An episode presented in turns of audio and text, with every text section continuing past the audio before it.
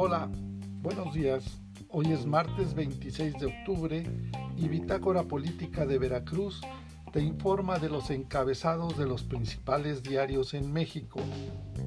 Excelsior. No negociará presupuesto de los pobres. El financiero.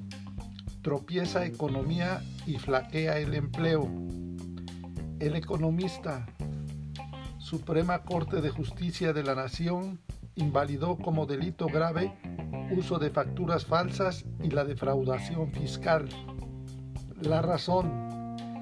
Encabeza caravana agrupación criticada por financiamiento y formas de presión.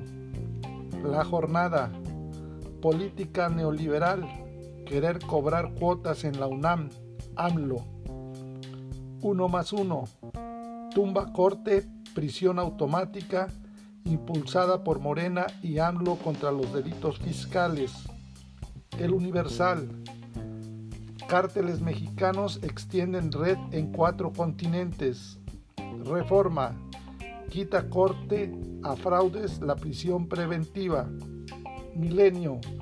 Corte baja prisión oficiosa a factureros y defraudadores. El Heraldo. Vacunados 95% de los adultos. Publimetro. 70% de los desempleados en el último mes fueron mujeres.